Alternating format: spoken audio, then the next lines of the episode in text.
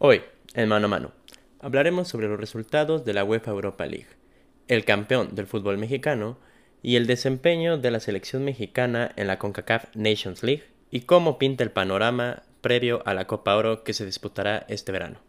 Quédate.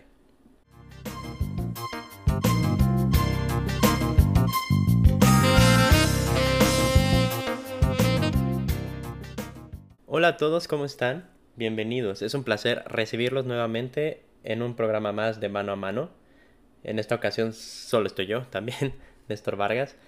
Y vamos a continuar un poco con lo que fue el resumen de este cierre de temporada de clubes, ya que en el capítulo anterior, si no lo has visto, eh, te invito a que vayas a escuchar lo que es un resumen de la mayoría de las ligas europeas, eh, cómo, cómo cerraron cada liga en cada país, quién fue el campeón, eh, hubo sorpresas, hubo unas no tan sorpresas. Eh, también un resumen un poquito extenso de lo que fue la fase eliminatoria de la Champions League, que terminó coronando al Chelsea, consiguiendo lo que fue su segunda orejona en, la historia. Eh, después de, terminar ese capítulo, pues, ya está bastante extenso, entonces también decidí terminarlo ahí. Pero recuerde que tampoco habíamos hablado de la Europa League, que representó otra muy grata sorpresa al darnos a un nuevo campeón en la historia de esta competición. Hubo, ya es un poco común, creo, eh, ver cada vez como equipos grandes, voy a ponerlo entre comillas porque eh, siento que si, si realmente se desempeñaran como grandes no estarían en esta competición hablando sobre todo de las eliminatorias. Pero son equipos históricos, son equipos con, nombres que suelen ser bastante pesados. Que creo que le ha dado un enfoque un poco distinto a lo que es la Europa League, eh, brindándonos partidos que a lo mejor antes estábamos acostumbrados a ver en la Champions League, eh, en fases eliminatorias de esta competición. Eh, sabemos que esto empieza desde 16 avos, en fases eliminatorias, a diferencia de la Champions League que va directo a, octavos. Esto es porque participan más equipos, claramente.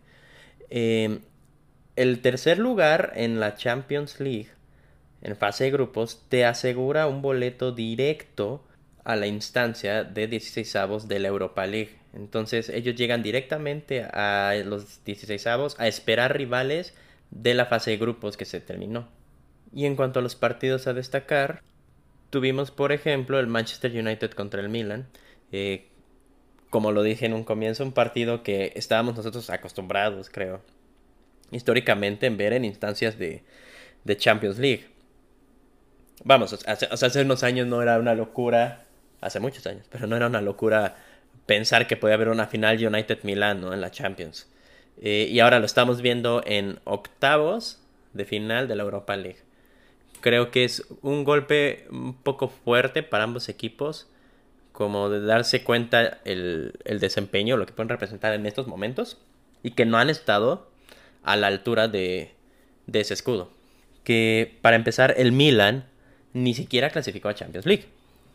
Entonces el Milan se fue directamente a Europa League, eh, ganó en fase de grupos, pasó los 16 avos y como rival a esperar en, los octavos de final, pues le podía tocar cualquier otro equipo, incluyendo los que bajaban de, Champions League. Y ese fue el caso aquí, que le toca el Manchester United. Un Manchester United que, como lo habíamos mencionado en, capítulos anteriores, dejó ir eh, su incluso su liderato momentáneo en lo que era la fase de grupos de la Champions, después de haberle ganado el primer partido al Paris Saint Germain. Muchos tropiezos bastante tontos, creo yo que lo terminan relegando hasta la tercera posición, cuando el que se supone que estaba en peligro de quedar fuera de la Champions era el París. Entonces, pues lo mandan acá. Y sobre el papel se ve un partido bastante interesante, ¿no? Un United Milan, sea como sea, es, creo que siempre va a ser atractivo. Eh, se jugó la ida, la ida fue en, en, en Inglaterra. Fue un partido que queda uno a uno con el hecho importante que el Milan no logra recuperar a Zlatan para este partido, que si no me equivoco estaba lesionado. Eh, un Milan que también como lo analizamos de la, de la liga italiana, eh, vino de, de más a menos, que llegó a ser líder de la competencia y yo le atribuyo por ahí de cuando pierde otra vez el derby directamente con el Inter, que eran, o sea, en ese partido se jugaban el liderato. Eh, lo pierde en ese derby y siento que de ahí se empieza a ir para abajo y eso también se refleja en esta competencia. No, creo yo no cuenta con, no contó con algunos jugadores importantes, eh, al menos anímicamente tener, creo yo, a Zlatan en el campo, pues representa mucho, ¿no? Y el United, eh, que pues yo creo que tenía que sacar el orgullo por, por lo sucedido en la Champions League. Intentó hacer un mejor papel. Yo recuerdo que el partido realmente no fue brillante, pero fue un partido entretenido. Eh, creo que el Milan fue el que más intentó, eh, sobre, sobre, en la mayor parte, creo yo, del partido. Y el United, con, lo, con la que tuvo, le fue suficiente. estamos hablando de 16 tiros del Milan, 6 tiros del United, eh, 2 tiros a puerta del United contra 6 del Milan. Creo que el Milan sí sí tuvo para llevarse este partido y al minuto 50 se encontró debajo del marcador, lo cual les fue bastante frustrante. El empate tuvo que llegar hasta el 92. En el 92, un, un cabezazo, se logra eh, meter al menos en la eliminatoria, logra ese gol de visita para decidir todo en, en Milán. Y ya en el partido de vuelta, eh, un poco más parejo el encuentro en la cantidad de tiros y efectividad. Creo que ambos sabían lo que estaban jugando, lo que estaban buscando. Eh, al final el United lo que le importaba era meter ese gol de visita para poder quitarse de encima la pequeña ventaja que, tenía el Milan. Y la tarea del Milan realmente era no dejarse anotar. Eh, al final ganó el United 0 a 1 con, con gol de Pogba al minuto 49. Eh, no pudo jugar tampoco Slatan en este partido. No estuvo, no estuvo de titular. De hecho, tuvo que entrar al 65. Justito después, un poco después del gol de Pogba. Yo creo que ya para, para intentar rescatar lo, lo que se pudiera. Y pues un poco, creo que un poco el reflejo de, de lo que fue el cierre de temporada del Milan, ¿no? Que venía un poquito a menos, a menos ciertamente ya para, para cuando se veían un poco amenazados en cuanto a puestos de Champions, el Milan apretó bastante y en la liga y terminó hasta goleando en varios partidos. Pero ya era demasiado tarde, o sea, ya nada más era para, poder asegurar el, puesto en Champions League. Y que pues justo lo vamos a tener eh, en, la siguiente, en la siguiente edición. Después de un buen ratito. Porque además a pesar de que si habían estado en Champions, eh, las actuaciones habían dejado mucho que desear. Eh, no, no era realmente para marcar diferencia ni para ser candidatos. Entonces, bueno, por el lado del Milan, aquí se acaba las competencias europeas y se centra en lo que es la liga. Y el United logra avanzar. Otros partidos interesantes creo que fue um, el Villarreal contra el Dinamo de Kiev. Eh, un Villarreal que que estaba jugando bastante bien. Yo creo que, sobre todo, digo, tuvo la incorporación de Dani Parejo, que creo que fue bastante importante en el medio campo, y el despertar de, Gerard Moreno, que para mí es un, pues creo que es ahorita el mejor delantero eh, español del momento. Bueno, hizo una excelente campaña en la liga. Y pues bajita la mano, pero pues ahí va el Villarreal, que gana el global 4 a 0 al Dinamo Kiev, 2-0 en la ida, 2-0 en la vuelta. Eh, el que se medio complicó las cositas fue el Arsenal, que también ya está dejando mucho que desear. En la ida 3-1, pero en la vuelta pierde contra el Olympiacos, gana el global 3-2. Pero no, no, deja, no dejaba tranquilo realmente. yo creo que ni a la afición las sensaciones no eran buenas. Eh, un equipo que lo jugó bastante bien fue la Roma, que le gana contra el Shakhtar Donetsk. Shakhtar que venía descendido, por decirlo así, de la Champions League, que estuvo en el grupo del Real Madrid que empezó muy bien la competencia, eh, le sacó los puntos en ambos partidos, creo al Real Madrid, pero no le fue suficiente y Alga amarró el tercer puesto. Pues recordar que fue el Inter de Milán el, que quedó en último lugar en ese grupo. Pero ya en el emparejamiento con la Roma eh, pierden el global 1 a 5. Entonces, eh, la Roma bastante efectivo. Yo, según yo, buena actuación en ambos partidos de Borja Mayoral. En la vuelta, hace un doblete. Eh, recuerda que Borja Mayoral está de préstamo por parte del Real Madrid. Dos años en la Roma. Apenas se cumplió el primero. Y pues la Roma se veía bastante sólida. Y otro equipo. Y el Granada también eh, avanzando en, Europa. Creo que un equipo bastante atractivo. el equipo de, de, Diego Martínez.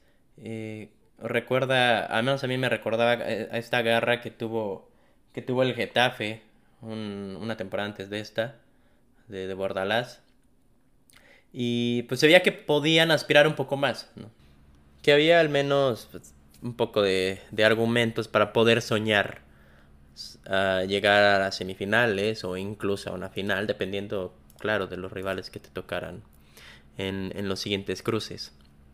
Otro equipo importante, creo, fue el, el Ajax.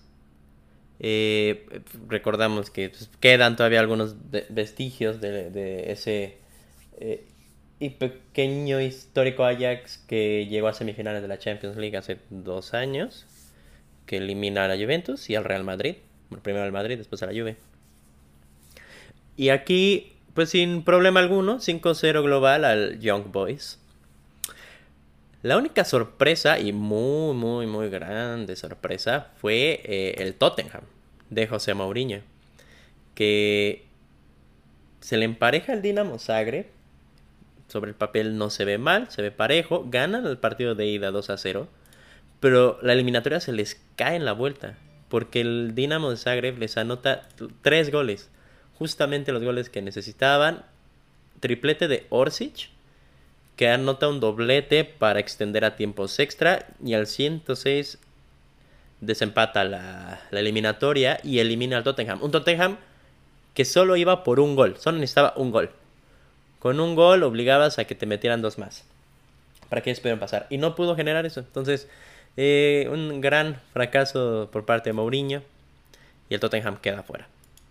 En cuartos de final vienen este, partidos interesantes. Yo creo que el más atractivo fue el United Granada. Justo acabamos de hablar de lo que representaba el Granada, que no estaban jugando mal, había tablas para poder soñar, para poder creer.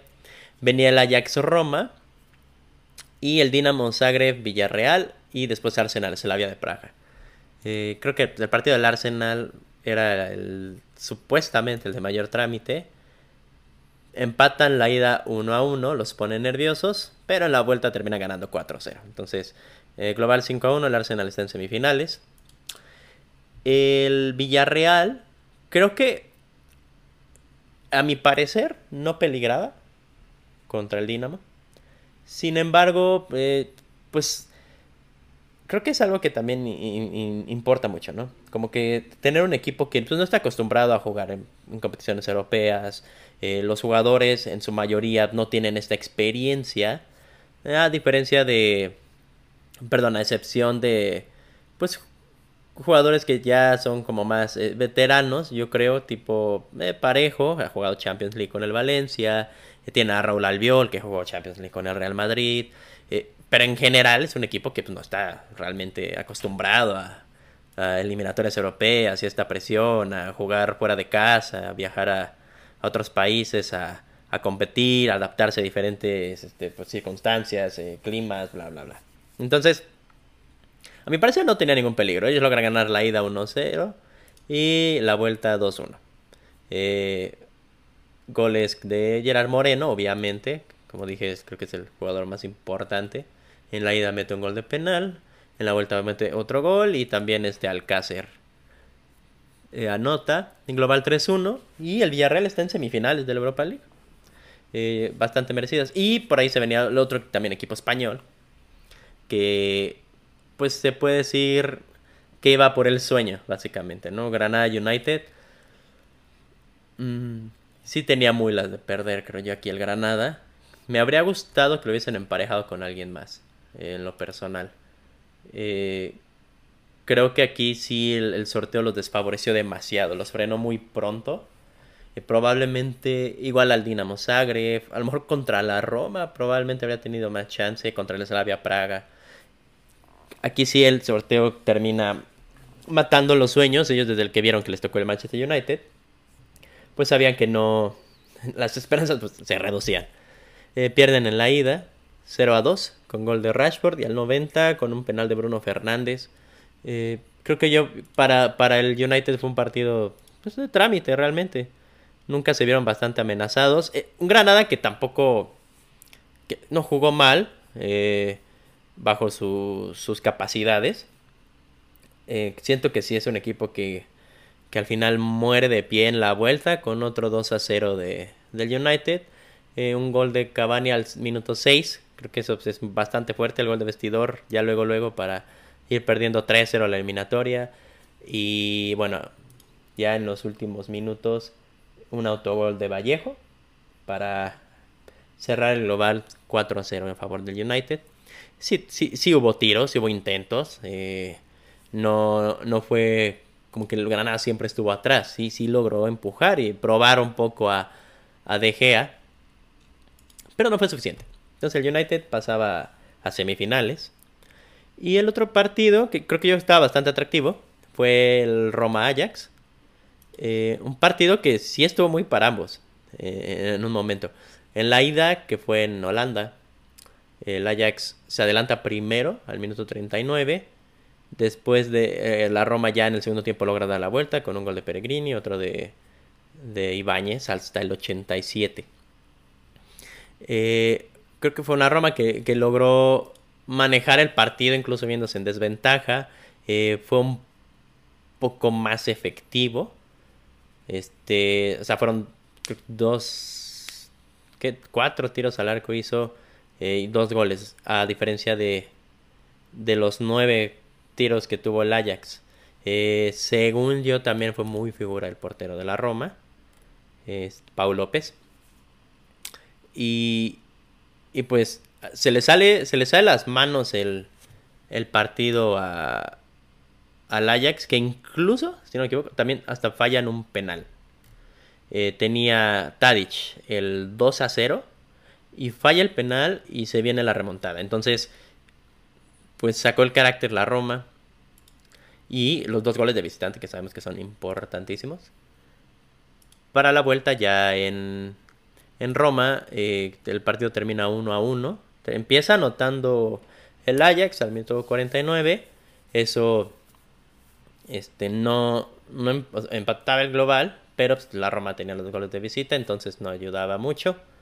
Eh, tenían que anotar uno más para irse a la largue, ni siquiera para asegurar el pase. Pero pues, al 72 eh, Edin Seco empata el partido y ya pone las cosas muy difíciles para, para el Ajax.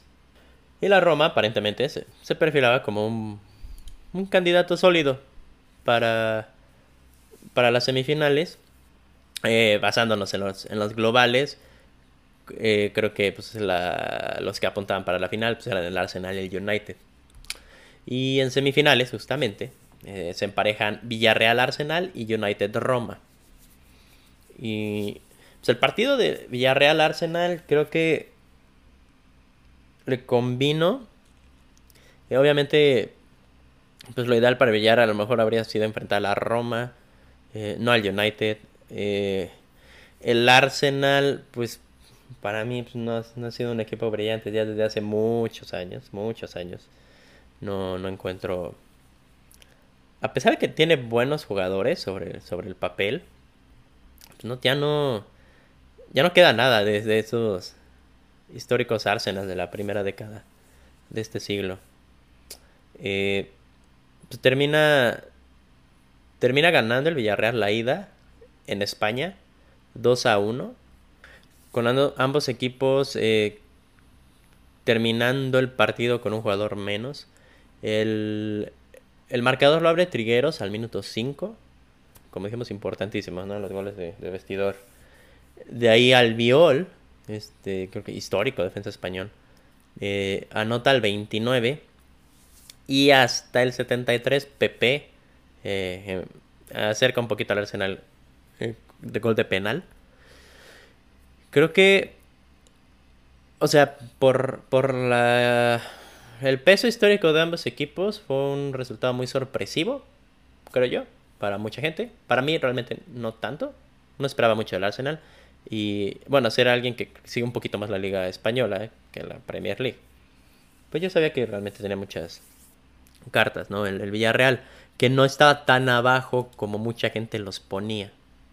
Porque a veces es justo eso, ¿no? Como que nos dejamos llevar por el peso, este, la historia, el escudo, sin realmente darnos cuenta de cuál es el desempeño actual de cada equipo. Y en la vuelta, eh, pues fue a... Creo que aquí sí fue a, a aguantar el resultado. Este, ya con una ventaja importante. Y el Arsenal, que realmente nada más iba por un gol. El empatar el global le daba el pase porque tenía el gol de visitante. Pero no pudo. Y creo que pues, es otro reflejo de la falta de producción que tiene el Arsenal. ¿no? Yo creo que varios partidos clave. Eh, vimos que su desempeño en, en, en, la Premier no fue bueno. Ni siquiera va a competiciones europeas. Creo que esta era la única forma. Para la situación que ellos tenían en la Premier en ese momento. Creo que debieron, debieron haberse dado cuenta mejor que la única forma en que ellos pudieran estar en competiciones europeas la temporada que viene era obviamente ganando este trofeo. No fue así. Y el Villarreal llega a su primera final europea, si no me equivoco. Cuando creo que su más grande hazaña había sido justamente en el 2000, en la temporada 2005-2006, que llegaron a semifinales de la Champions League tras haber quedado líderes en fase de grupos en un grupo que compartían con el Benfica, el Lille y el Manchester United. Eliminan en octavos al Rangers y en cuartos al Inter de Milán. Y llegan a semifinales contra el Arsenal y pierden en la, en la ida 1-0 y en la vuelta empatan 0 a 0 y se habla ahí de ese momento histórico, yo no lo vi, en el que Riquelme en el descuento ya del partido falla un penal frente, frente al Arsenal, entonces ya después yo de haber visto que, que, que, habían clasificado a la final de la Europa League, fue cuando se estuvieron publicando ¿no? muchas menciones de este de este recuerdo, ¿no? Que después de tantos años eh, se le debía, se puede decir, a lo mejor una, una, una final europea, eh, no fue en Champions, pero una final europea al Villarreal. Y pues la afición estaba vuelta loca, claramente. Entonces llegan a la final y del otro lado tuvimos el partido de Roma United. Eh, ciertamente el United se veía como el rival más fuerte de todos los semifinalistas yo esperaba un poco más de la Roma, pero pues resultó un partido, creo que contra todo pronóstico, no esperaba que estuviera así. El United gana la ida en Inglaterra 6 a 2. Un gran partido, porque empieza ganando el United al minuto 9 con Bruno Fernández, después de penal por una mano, a mi parecer, bastante tonta de, de Paul Pogba en el área. Eh, empata con gol de Pellegrini al 15, al 34 Edin Seco da la vuelta. Y creo que desde ese punto donde se cae el partido, un poco, un poco aunado a unas lesiones que hubo en la Roma. Porque al minuto 5 tienen que sacar a Beretot, que es un mediocampista, por lesión. Después al 28 tienen que sacar a Pau López por lesión y entra el portero suplente, Antonio Mirante. Al 37 creo que también se lesiona otro jugador, Spinazzola, y entra defensa y entra Bruno Pérez. Entonces, para el minuto 37 ya habías hecho tres cambios. Que, a pesar de los dos primeros, este, ya ibas ganando la eliminatoria 2 a 1. Bueno, 1 a 2. Pero al 48, ya regresando al medio tiempo, eh, Cavani empata Después anota al 64, después ya al 75 gol de Pogba y al 86 gol de Greenwood. El partido se les cae totalmente a, los italianos. Eh, arrasó el, United, creo que con un muy muy buen Cavani, que también tuvo un cierre de temporada buenísimo. Creo que ha sido el...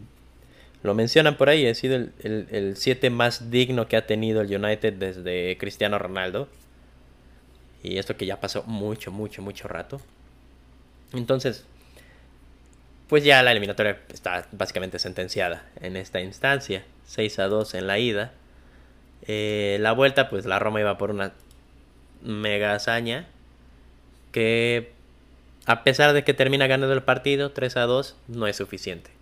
Empiezan perdiendo al minuto 39, gol de Cavani, empatan al 57 con gol de Seco, dan la vuelta al 60, gol de Cristante, mete gol Cavani otra vez al 68 y ya hasta el 83 un gol en propia puerta de Alex Telles para darle la victoria amarga a la Roma en la vuelta y un Cavani que pues en las semifinales metió cuatro goles. Entonces eh, bastante buen momento del uruguayo que había tenido muchos problemas también como de, lesión incluso durante su llegada a Old Trafford y pues sigue demostrando la calidad, ¿no? Que creo que esa no, no la va a perder nunca Edison Cavani. Y después ya llegamos a la final, que iba a ser el Villarreal contra el Manchester United. Que todos coincidíamos que sobre el papel el United era el claro favorito, con jugadores obviamente mm, pues de mayor calibre, puedes decir, eh, con mejores actuaciones, yo creo, bueno, al menos más cómodas durante todas las eliminatorias y, contra un Villarreal que pues venía por la hazaña histórica. Ya está haciendo historia, jugando su primera final europea, pero pues no quería quedarse ahí. Y considerando que estaban siendo entrenados por eh, el Mr. Europa League, que es Unai Emery, que fue tricampeón de Europa League con, con el Sevilla. Entonces una competencia que a él le gusta bastante, se le acomoda, creo yo. Y, y pues estaba apuntado a hacer historia de nuevo. Eh, yo creo que el partido fue, bueno, no creo, fue totalmente diferente de lo que se esperaba. No, eh, no hubo esta producción ofensiva, creo que yo que se esperaba de del United, que se encuentra con dos defensas imperiales, a mi parecer, que fue Raúl Albiol y Pau Torres. Eh, temporadón de, de ambos. Eh, también, obviamente, gran partido de Foyt, ¿no? de, Trigueros, de Dani Parejo. Eh, yo creo que era un, jugador histórico español. Eh, y no podía faltar, claramente, el, el jugador, el MVP, creo que de la temporada del Villarreal, que fue Gerard Moreno, que abre el marcador al minuto 29 con un gol que en la que mucha gente dice que debió haber hecho un poco más de Gea.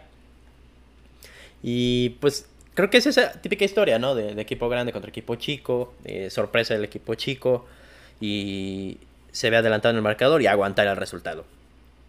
Porque también se mezcla obviamente con esta experiencia, ¿no? A pesar de que el United, los jugadores que tiene y en los últimos años no representa un equipo que ah, ha estado en instancias europeas muy avanzadas y conocen la presión. Y... Realmente no, pero creo que con el simple hecho de estar en este equipo, pues ya te dice un poco más. Eh, probablemente De Gea, ¿no? Ha estado acostumbrado a estar en instancias más avanzadas. Poco es un campeón del mundo. Eh, Cavani tiene una trayectoria larguísima y de bastante éxito. Eh, creo que al menos se puede decir que si ellos mismos se sienten como más acostumbrados, ¿no? Al, a la presión. Sobre todo ya por el simple hecho. De portar esa playera. El Villarreal, pues no, no, tenía, no tenía nada que perder. Creo que esa es la ventaja del equipo chico en estas situaciones. Que no tienes nada que perder. Nadie espera de ti que hagas pedazos al equipo grande. Nadie espera que, que te luzcas y que des eh, un, mega, mega, mega partido. No, la presión viene más obviamente del, del otro lado. Entonces, parecía que iba a ser otra vez de esas situaciones en las que se adelanta el equipo chico, nos echamos para atrás, aguantamos el resultado y no nos dan las piernas para la reacción. Porque al minuto 55 viene el gol de Cavani.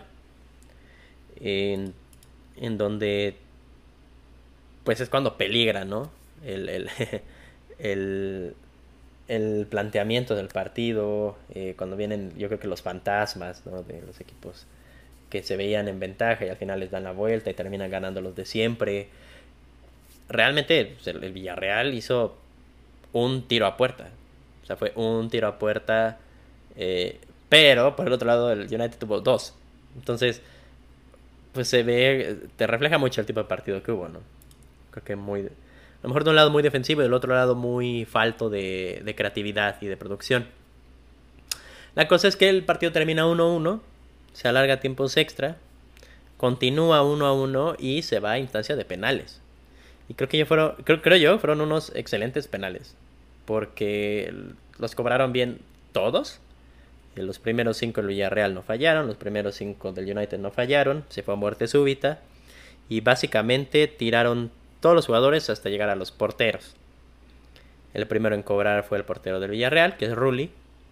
Eh, y cobra extremadamente bien el, penal. eso, ese, ese penal no se, o sea, no se lo envidia a ningún delantero. Lo cobró muy bien, pero llegó el turno de De Gea, en donde sí dejó ver que pues es portero, creo por algo. Eh, pateó un penal pésimo, muy anunciado. Y pues hasta estas instancias, ¿no? Quedó el, quedó el marcador 10 a 11 a 10, perdón, en penales. Y el Villarreal se corona por primera vez en su historia campeón de la UEFA Europa League. Y Emery se, creo yo, confirma como el mejor entrenador que ha estado en esta competencia. Eh, ganando su cuarta Europa League, después de, como dijimos, las tres que tuvo con el Sevilla. Y ahora llevando al Villarreal a esta hazaña. Y el United que pues te dejó muchísimo que desear. Que va a jugar Champions League el año que entra. Eh, no lo veo obviamente como candidato ni nada. Yo creo que va a ser tendría que ser un proceso de poco a poco ir agarrando otra vez ritmo, competición y, prestigio en la Champions. No perderse ya ninguna edición. Eh, y el Villarreal con esto, a pesar de no haber estado en puestos europeos en, en, la Liga Española, al ganarla pues se asegura ¿no? su presencia en la siguiente Champions League. Y no solo eso, porque gana el derecho para jugar la, la Supercopa de Europa frente al Chelsea. Eso va a ser ya un poquitito antes de arrancar la, la siguiente temporada. Eh, y pues aquí cerramos lo que fue ya lo de clubes de Europa. Una muy interesante Europa League. Que como ya mencionamos también, ya el año que entra se va a abrir una tercera división de Europa con la Conference League. Donde va a haber equipos que no llegaron ni a Champions ni a Europa. Mm, no espero, bueno, no esperamos mucho en cuanto a, lo atractivo de esa competencia, pero pues, creo yo que les brindará a equipos más humildes la oportunidad de poder disputar una competencia más y poder enfrentarse a otros equipos, ¿no? Y pues es bueno para ellos, yo creo. Creo que eso ya no, no va muy orientado a, obviamente la afición que sigue este tipo de competencias, ¿no? de la Europa, la Champions League. Eso ya va para pues, darle, yo creo, una alegría también a los aficionados de, de equipos que siempre han soñado, yo creo que con disputar siquiera la Europa League y por X y razón no, pues no llegan, no se quedan en el repechaje. Entonces, pues va a ser una temporada interesante con, con una tercera categoría.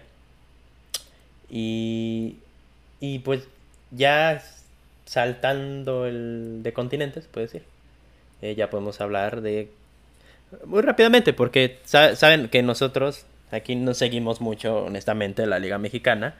Eh, entonces, pues, no quiero, obviamente, ponerme a dar mi opinión en algo que no he seguido realmente.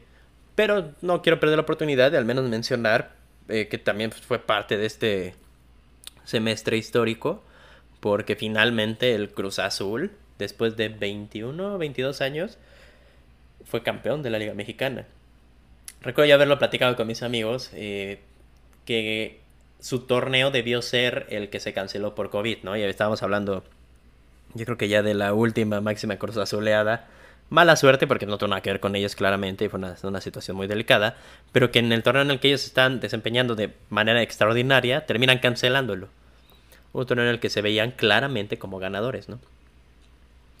Eh, posteriormente viene el siguiente torneo, que fue el semestre de agosto-diciembre 2020, donde igual tuvieron muy buen desempeño, tuvieron un buen torneo y terminan cayendo frente a Pumas, ¿no? En un partido histórico, creo yo, donde Cruz Azul gana el partido de ida 4 a 0 y pierde el partido de vuelta 4 a 0 había sido un partido de trámite el de ida y Cruz Azul pues, no tenía tenía todo controlado aparentemente y viene la hazaña de Pumas que pasa contra todo pronóstico.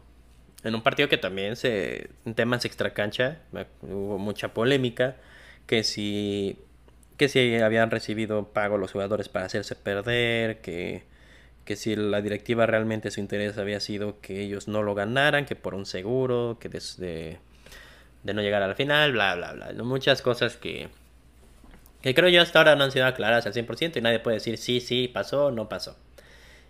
Y pues después de este suceso, el Cruz Azul pues, es un golpe muy fuerte y le sumas otra, otro fantasma la maldición. Pero comienza lo que fue la siguiente temporada, el siguiente semestre, ahorita en, en enero para acá, en donde empieza un poquito torpezón el Cruz Azul pero termina siendo una temporada básicamente casi histórica. Eh, queda como líder general, 41 puntos, solo pierde dos partidos, solo, solo empata dos partidos. Eh, un pequeño fantasmita más a, las Cruz Azuleadas fue que según yo estuvo a punto de romper el récord de mayores puntos en, en un torneo corto en la historia de la Liga Mexicana y el partido que tenían que ganar no lo ganan. Entonces se quedan en la orilla eh, no logran hacer historia historia en cuanto, no sé, al, mejor torneo de un equipo en, las competiciones de la Liga Mexicana, pero pues creo que no tuvo ningún problema, ¿no? Pasa como claro favorito. Eh, y bueno, también sabemos que ya la Liga Mexicana es un desastre con todo esto del repechaje, en el que 12 pues, de... O sea, solo 6 equipos no pasan. Eh, yo creo que aquí una cosa importante fue, yo creo que la mejor la decepción de Pumas, que ni así logró clasificar al repechaje. Tenía que ganarle en la última jornada de América, no lo logró. Pero bueno. Eh, pues fueron los partidos de, de repechaje.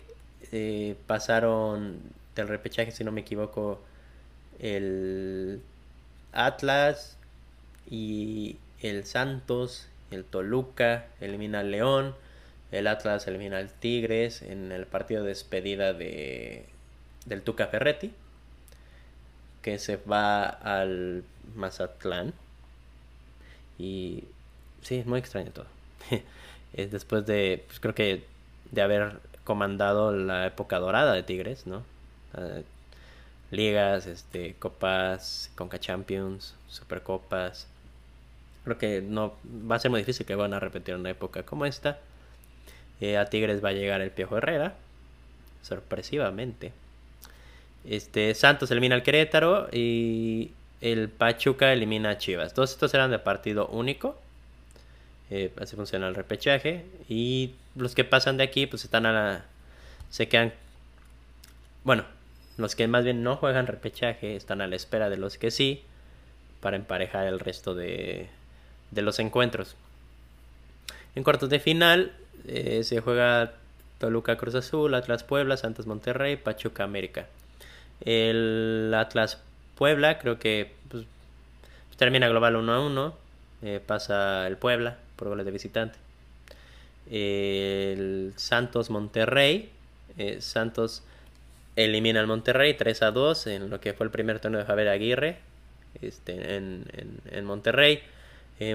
un torneo un poco turbio para, para el equipo, eh, sobre todo también por temas extra cancha en parte de Javier Aguirre. Em, con un Funes Mori que según yo estaba ya muy, este quedó muy salado porque empató al Chupete, si no me equivoco, como máximo anotador en la historia de Monterrey y ya no pasaron varios partidos en los que no pudo romper ese récord, ya no encontró el gol. Viene el Toluca Cruz Azul, que el Cruz Azul pierde la ida 2 a 1, pero le da la vuelta al global eh, en, en el Estadio Azteca y gana 3 a 1. Entonces, pues buena reacción del Cruz Azul. Y el que según yo fue un partidazo fue el Pachuca América, que pierde la ida 3 a 1. Y en la vuelta la gana 4-2 en el Azteca y se quedó a un gol. A un gol de, clasificar. Y fue un partido bastante, bastante bueno. Semifinales, pues Pachuca Cruz Azul, Santos Puebla. Santos pues, sin problema alguno gana la ida 3-0. Pierde la vuelta 1-0, no es suficiente. El Cruz Azul empata con el Pachuca 0-0 en la ida y gana Penitas 1-0 en la vuelta, con gol de, de Santiago Jiménez. Y pues ya llega la final. En la final, pues, el partido fue bastante turbio, eh, muy nerviosos ambos equipos. El Santos, que a mí me quedó mucho de ver, eh, sin saber cómo había jugado toda la temporada o a lo que están acostumbrados, para nada. Pero, pues sí vi los partidos y decía, ¿qué, es esto? No, no, producían nada. Defendieron bastante bien, pero no les fue suficiente. Eh, Luis Romo fue el que rompió el cero al minuto 71 eh, ganan el partido de ida. Aquí pues, en las finales no hay goles de visitantes, según yo. Y en la vuelta, en el Azteca, regresan un poco los fantasmas porque se viene un golazo de Diego Valdés al minuto 37, que era el 0-1 y empataba el global. Eh, en un partido en donde en todo el primer tiempo creo que el, el Cruz Azul no, se encontraba. Mm, se sentía, ¿no? Eh, decían todos Creo que los mismos aficionados estaban bastante deprimidos. Ya, como ya habían visto esta película, este, hubo un show en el medio tiempo de del Tri, este, de Alex Lora, y se intentando animar a todo, todo el estadio y se ven las imágenes, nadie estaba feliz, cantando, emocionado, ¿no? Estaban sentados, eh, sudando frío. Pero, repito, pues, mm, realmente Santos dejó mucho que desear, ¿no? Hubo producción, digo, fue un remate al arco, 11 tiros. Este, vino creo que un cambio bastante importante que fue el ingreso de, Santiago Jiménez, que creo que pues intentó, fue el que más intentó, eh, no terminó anotando, pero sí espabiló a la, a la ofensiva del Cruz Azul. Y al minuto 51 viene el gol de pues nada más y nada menos que el cabecita Rodríguez, porque ha sido el, el mejor delantero que han tenido en los últimos tiempos en cuanto a efectividad ¿no? y en aparecer en momentos importantes. Y pues así llegó la ansiada novena del Cruz Azul, 21, eh, 22 años después. Iba para 22 años, creo. Y vamos, pues, tengo amigos que, que nunca habían visto un campeonato del Cruz Azul. técnicamente se lo habían presenciado, pero no estaban en conciencia suficiente como para haberlo disfrutado, ¿no? Pues, eran unos bebés.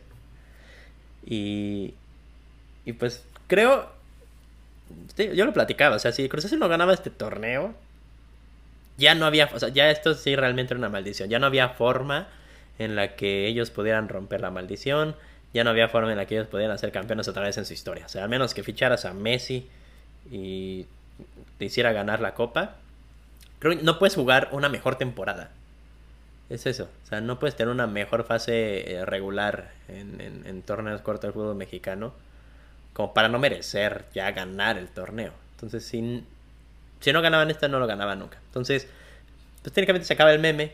Ya no más este, cruces azuleadas, ya no, no más burlas de que no eran campeones. Merecido, que eso sí lo tengo muy claro. Creo que todos. Había ya mucha parte de la de la población, ¿no? De los aficionados de fútbol fuera de los de Cruz Azul, que, que ya hasta sentían, sentían feito, ¿no? Como de ya, o sea, ya ahora sí ya que ganen, ya, ya está muy manchado otra final y perderla. Y después lo que pasa contra Pumas en, el torneo anterior. Entonces, pues creo que todos nos emocionamos y nos sentimos bien por, por el Cruz Azul. Eh, no quiero ser ese güey amargado, pero sí cabe mencionar que según yo, el gol de, del cabecita no debió contar por fuera de lugar. Pero detalles más, detalles menos. Este. Creo que no quita mérito, pero pues un poco triste que, el gol que les quita la sequía fuera dudoso.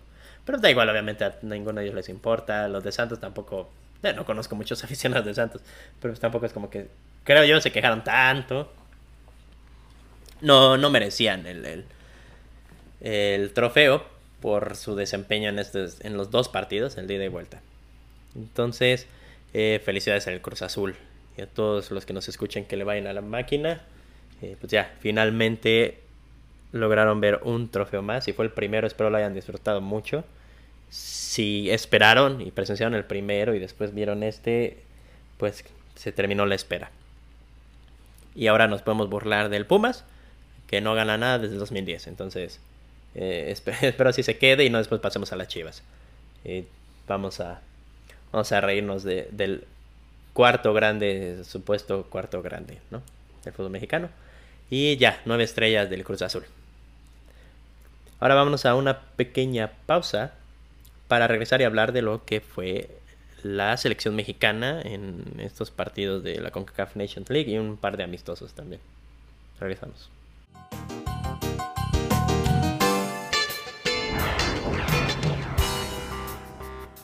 Ahora, en cuanto, en cuanto a la selección mexicana, mm, me deja mucho que desear. Eh, no voy a mentir, he, perdido cierto, no sé, como que después del, Mundial de Rusia, eh, perdí ya un poco cierta como esperanza. tuvimos para más. Eh, fue un mundial que en lo personal se me pasó, en cuanto a la participación mexicana, se me pasó demasiado rápido. O sea, de la nada es como Ganamos, ganamos, perdimos, perdimos, bye, ok. Mm. De ahí, pues llegó el Tata. Eh, a mí me agradaba, me agrada. Y en su momento me agradó mucho también el, el que llegara un técnico como él.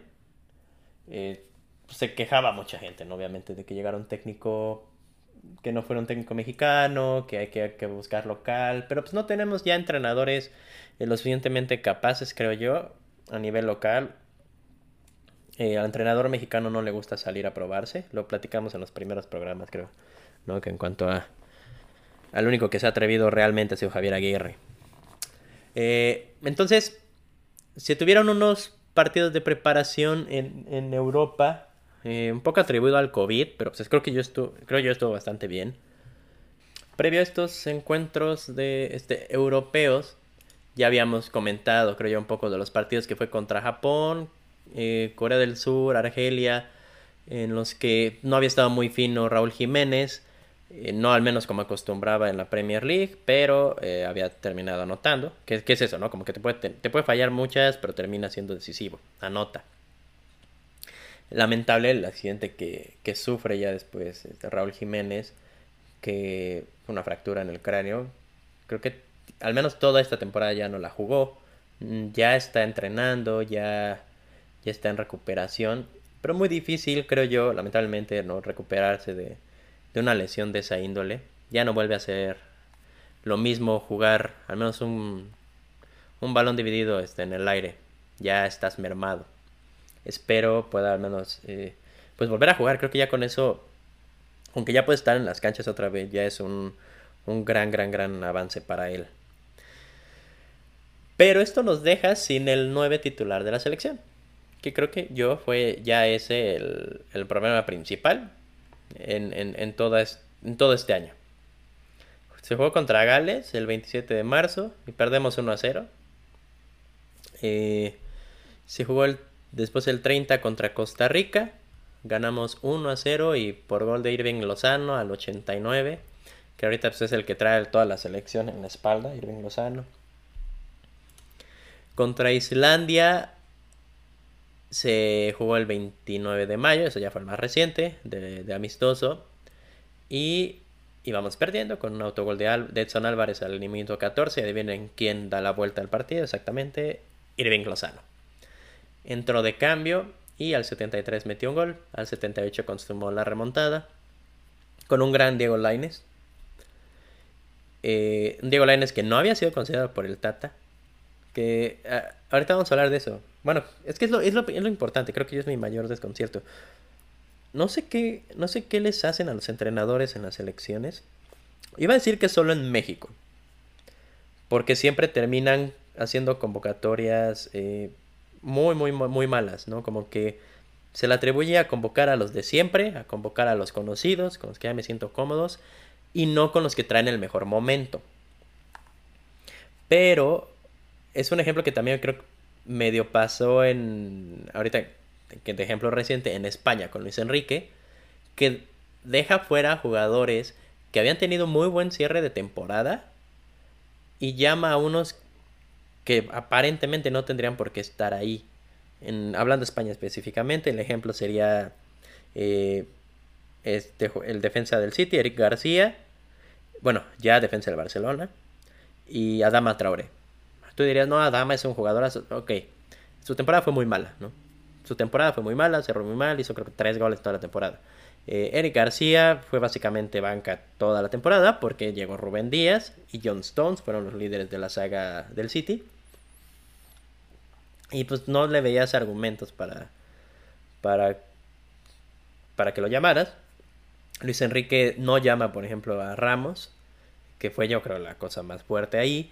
Y su, su justificación fue Ramos no trae ritmo de competición. Ah, ok. Tiene razón. Pero está llevando a un jugador como Eric García que jugó seis minutos más que yo en la temporada, en el cierre de temporada. O sea, no tiene lógica. Y dejas fuera jugadores como Nacho, por ejemplo, que tuvo muy buen cierre. Dejas jugadores fuera como Iago Aspas, que fue el mayor asistidor español de la, de la liga española. no llamas, por no sé, Dani Parejo, Sergio Canales, hay muchos jugadores. Entonces, no da sentido y está convocando a personas como conocidas o X cosa. Entonces, regresando a México, es algo que también se ve aquí. Aquí la cosa es que el Tata está muy, muy enfocado en otra vez convocar, no sé. Toda la convocatoria pasada llevó a, a Pizarro. O sea, de entrada la liga, la liga este, estadounidense estaba en pausa. O sea, ¿por qué llamarías a un jugador que no ha tenido actividad en no sé cuántos meses? También llevó a Alan Pulido. O sea, ¿por qué Alan Pulido? Entonces estás acostumbrado a llevar jugadores conocidones y no realmente a los que tienen el mejor momento. El, dado caso de, de Ormeño, ¿no?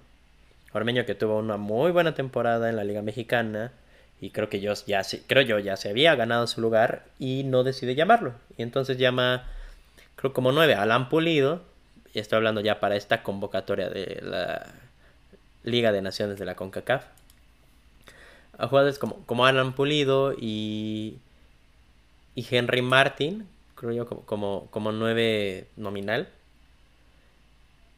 Y vamos, o sea, Henry Martin no es un mal delantero, creo yo. Repito, no seguí la temporada mexicana.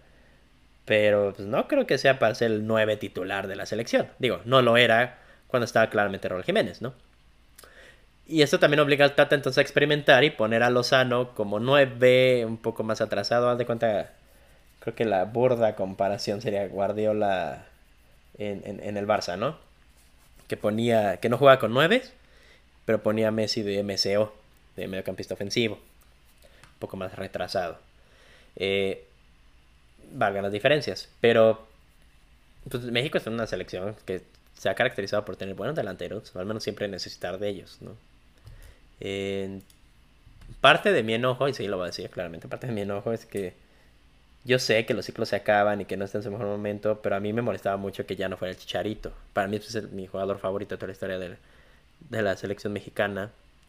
Y pues todavía ya con la presencia de Raúl Jiménez, pues tú lo justificabas, ¿no? Seguía yo pensando que era un buen revulsivo. O sea, no iba, no iba a ser titular este Javier Hernández, pero un buen revulsivo para Raúl Jiménez. Ahorita ya no está. Eh, creo que hay unas peleas y broncas ahí con la federación, o al menos con el Tata, no tengo idea. Pero no lo llaman y ni está considerado, ¿no? El problema es que aquí no nos podemos poner los moños, claramente, porque no hay producción. O sea, si no sirve en Lozano, no había goles.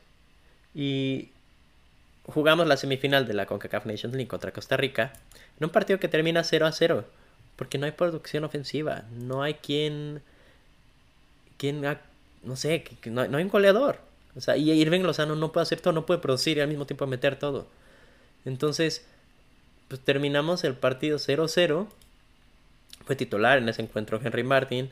Y después mete a Alan Pulido. Eh, no sé qué trae, así que no sé qué trae en la cabeza el, Tata. Mm, jugadores que tampoco me agradan, en lo personal, que estén ahí. Eh, bueno, claramente Pulido. Eh, el Chaca Rodríguez me deja mucho que desear. Este. Antuna está teniendo muy malos este, encuentros con la selección. tampoco fue súper, súper, súper brillante con Chivas en el cierre. Pero. Pero titular. O sea, no está para ser titular. Eh, bueno, que 0-0 contra Costa Rica. En estos tipos de partidos, en específico es directo a penales, no hay tiempos extra para no desgastar a los jugadores. Y termina ganando México eh, los penales. El primer penal para variar, falla Antuna. Oscar Duarte falla el segundo penal de Costa Rica. Y ya en lo que será la muerte súbita, si no me equivoco. Eh, sí. Eh, falla el penal Alan Cruz. Bueno, no es cierto. Anota primero Gallardo y después Ochoa termina parando el penal. Otra vez Ochoa siendo héroe. El mejor portero en la historia de la selección mexicana, en mi parecer. Y hemos tenido muy buenos. Creo que ahí casi no se sufre. Eso es importante. Ahí, casi no se sufre. Y eh, destacar los penales muy en específico, pues obviamente Irving Lozano, eh, sin problema alguno. Eh, Orbelín, Pineda y Luis Romo, los jugadores de Cruz Azul, lo cobraron excelente. Gallardo, híjole, Casi. Casi se lo paga, si no me equivoco. Y pues Polido, pues, al menos el penal lo cobró bien. Y llegamos a la final, ¿no? Eh, veníamos a, disputar la final contra Estados Unidos, un Estados Unidos que sufrió para ganarle a Honduras en la semifinal. Le gana en el último minuto, bueno, creo que fue por ahí del minuto 89, sí. Apenas 0-1 un Estados Unidos que, o sea, ahorita ya no, ya quedó muy claro, pero que bajita la mano está teniendo ya una proyección este, de sus jugadores bastante importante. Un Estados Unidos creo que empieza el partido con el 90% de jugadores provenientes de Europa. Bueno, que participan en Europa. Eh, con estrellas como Pulisic, recién campeón de Europa. Eh, Weston McKinney, que juega en la Juventus, Serginho Dest, jugador del Barcelona, eh, también jugador como este Giovanni Reina, que es del, del Borussia Dortmund, el portero eh, Zach Stephen, que es el portero suplente en, en el Manchester City, y creo que esos son los más relevantes de, de los equipos más grandes, se puede decir. Tiene otros jugadores como otro central, John Anthony Brooks, que juega en el Wolfsburgo. Este, Mark McKenzie, que juega en, en Bélgica. DeAndre Jetlin, que juega en el Galatasaray. Entonces, ahora sí que de sorpresa ya te armaste un 11 con 10 jugadores que, que se desempeñan en Europa. Eh, contra un, un once mexicano, que en sí no es malo, pero ya no tiene esta presencia europea tan grande como, por ejemplo, digo, a pesar de lo que la gente haya dicho, en el partido contra Alemania, si no me equivoco, el once titular, pues, todos estaban en Europa, ¿no? En el Mundial de Rusia. entonces, creo que parece que el fútbol mexicano se ha esforzado más en tener jugadores en la, en la MLS más que Estados Unidos. Y a pesar de esto, Estados Unidos no había sido un equipo brillante. Eso es lo que también creo que hay que destacar un poco. O sea, no, no es un equipo que ha tenido las mejores actuaciones. Ha tenido buenos encuentros. Digo, jugó contra Suiza, pierde el partido. Eh, otro encuentro por ahí con Irlanda del Norte que gana. Pero en sí no había sido este equipo que había demostrado realmente la super, super calidad, ¿no? En cuanto a los jugadores que traía. Es muy claro que el plan de Estados Unidos es muy a futuro. O sea, obviamente son jugadores que están aquí ya, pero son jugadores muy jóvenes. Que el plan es que tarde o temprano se consoliden en Europa. Digo, ya hay presencia en equipos importantes, ¿no? Chelsea, Juventus, Barcelona, eh, Borussia Dortmund.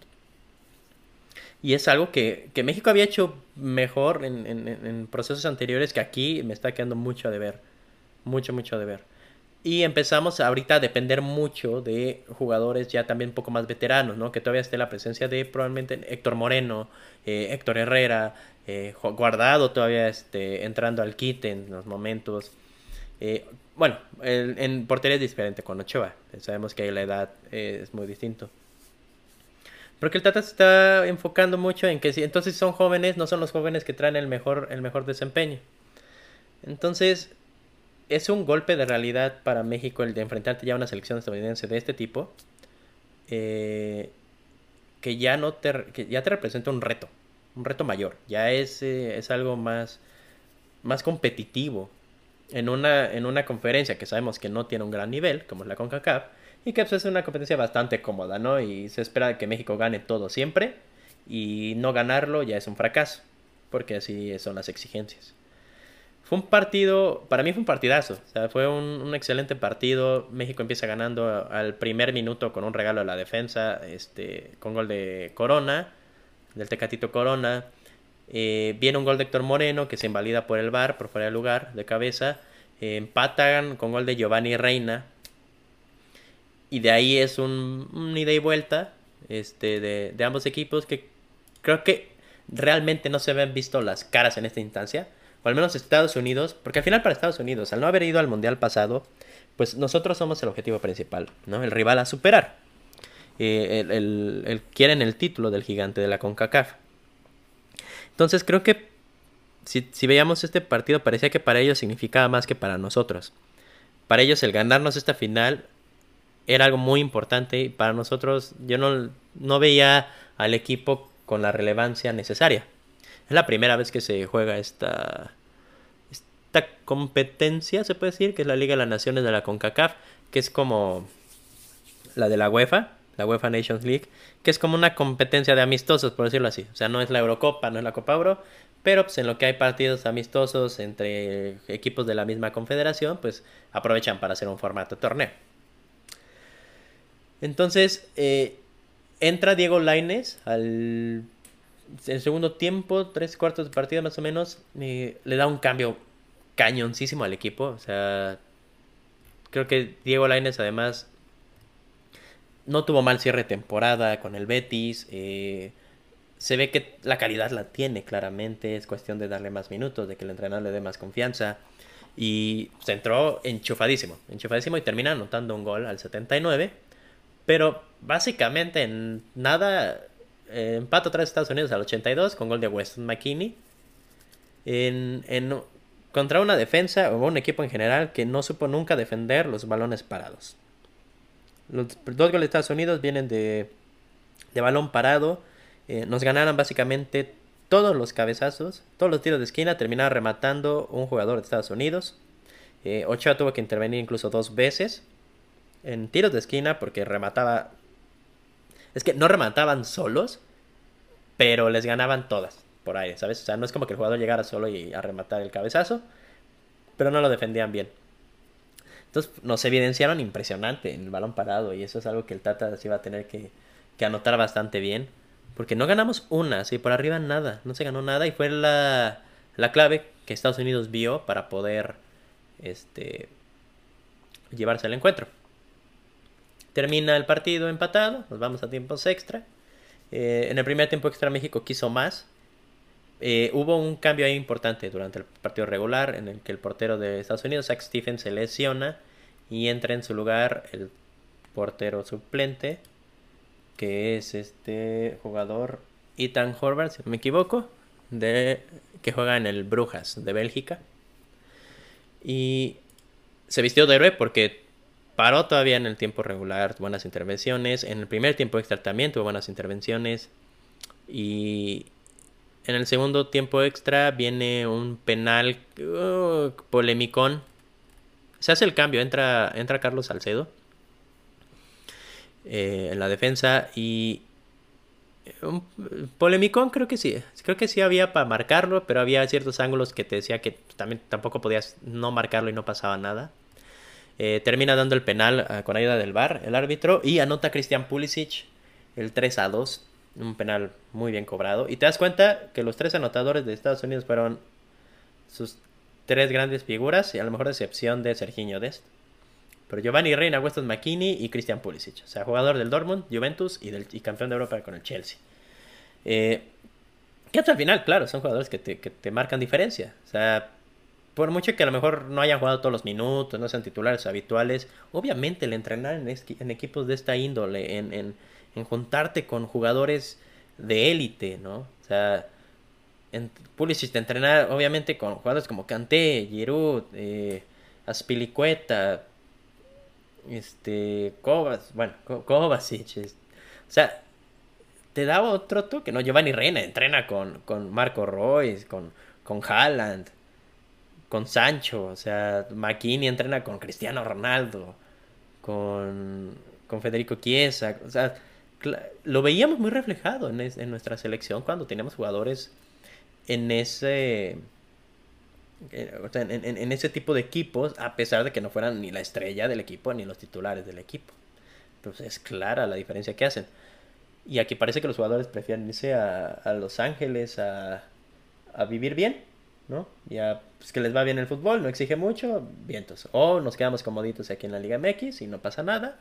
Nos pagan muy bien, porque obviamente ningún equipo europeo te va a pagar lo que te pagan aquí en México, porque pues, ellos no te valoran de la misma forma, es normal. Eh, y pues, o tenemos también los casos que están allá y se regresan. Este, bueno, mucho, mucho coraje, ¿no? por cómo, además de mi parte, por cómo han, han manejado las cosas en este, en esta pues, etapa premundialista en la que pues, se había hecho un acierto que era el Tata y haberle ya dejado estos años, por decirlo así. Eh, que solo ha perdido creo que tres partidos con este la continuidad ¿no? Que, no acostumbramos a tener en, procesos este, mundialistas. Pero bueno, eh, da el 3-2 Pulisic, después viene un penal por una mano en el área de parte de Estados Unidos, se va al bar, se otorga el penal a favor de México ya en el último minuto. Y viene Andrés Guardado. Y falla el penal. Yo jamás había visto a Andrés Guardado fallar un penal. Había sido es el cobrador natural si no está Raúl Jiménez.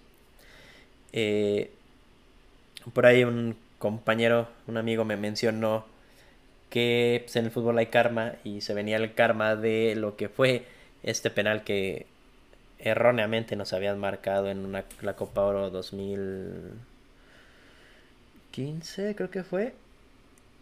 Sí, contra el Piojo 2015, contra Panamá en semifinales.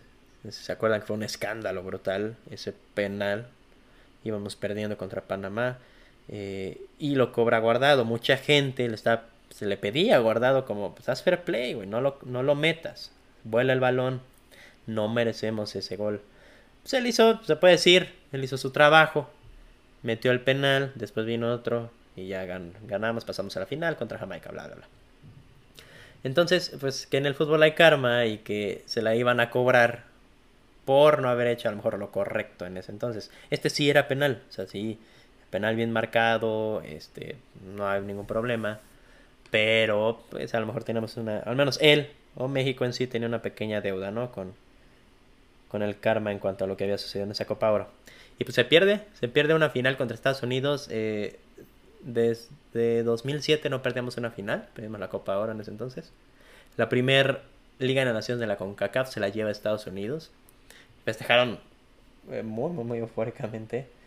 El reflejo de que era muy importante, obviamente, para ellos eh, dar como este golpe de autoridad. Y yo creo que le viene muy bien a la selección darse cuenta que ya no se puede confiar, que ya hay un rival eh, de, de, mejor calibre, ya hay una competencia importante aquí con Estados Unidos, que si no nos encontramos en la Copa Oro no va a ser sencillo, que hay muchas cosas que tenemos que mejorar para poder ganar esta Copa, que si bien el prestigio de la Copa Oro no es muy importante, yo siento que lo es para el boleto pues a la confederaciones, ¿no?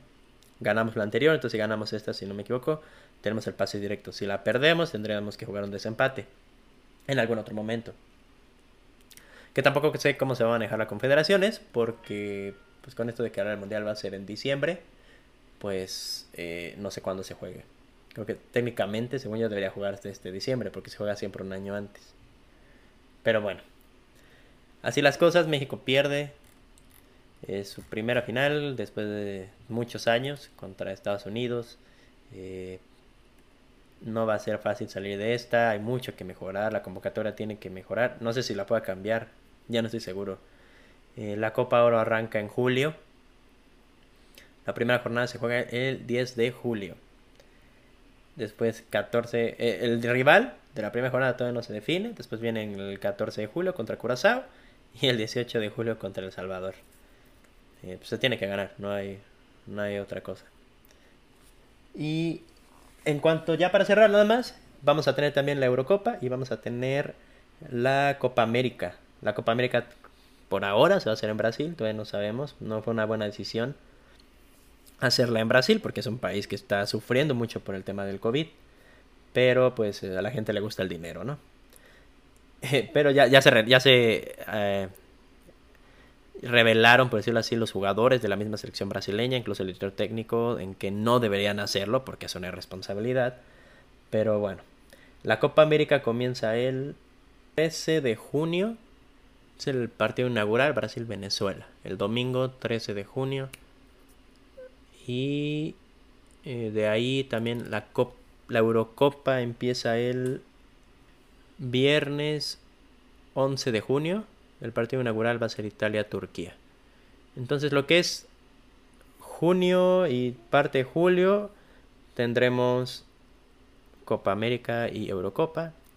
Y julio y agosto vamos a tener Copa Oro. Entonces es un verano lleno de fútbol de selecciones, finalmente. Recordar que la, Eurocopa era técnicamente 2020, se debió jugar el año pasado, pero por el tema del COVID no fue así. Y creo que lo mismo para la Copa, la Copa América. Y bueno, llegamos al final de otro programa, también un, un poquito largo, pero pues había mucho que hablar y tenía ganas también de platicar de la selección mexicana y no quedara de ver con la Europa League y el Cruz Azul. Eh, muchas gracias si llegaste hasta aquí. Si es la primera vez que nos escuchas, bienvenido. Y si no es la primera vez, te agradezco por estar una vez más aquí. Vamos a intentar cubrir lo que es la, la Copa Oro y la Eurocopa no prometo a lo mejor subir cada semana, pero pues al menos hablar de los partidos importantes y poder platicar con ustedes, ¿no? Al final es lo importante de esto y lo bonito, ¿no? Poder platicar de fútbol y los veo en el siguiente programa. Muchas gracias.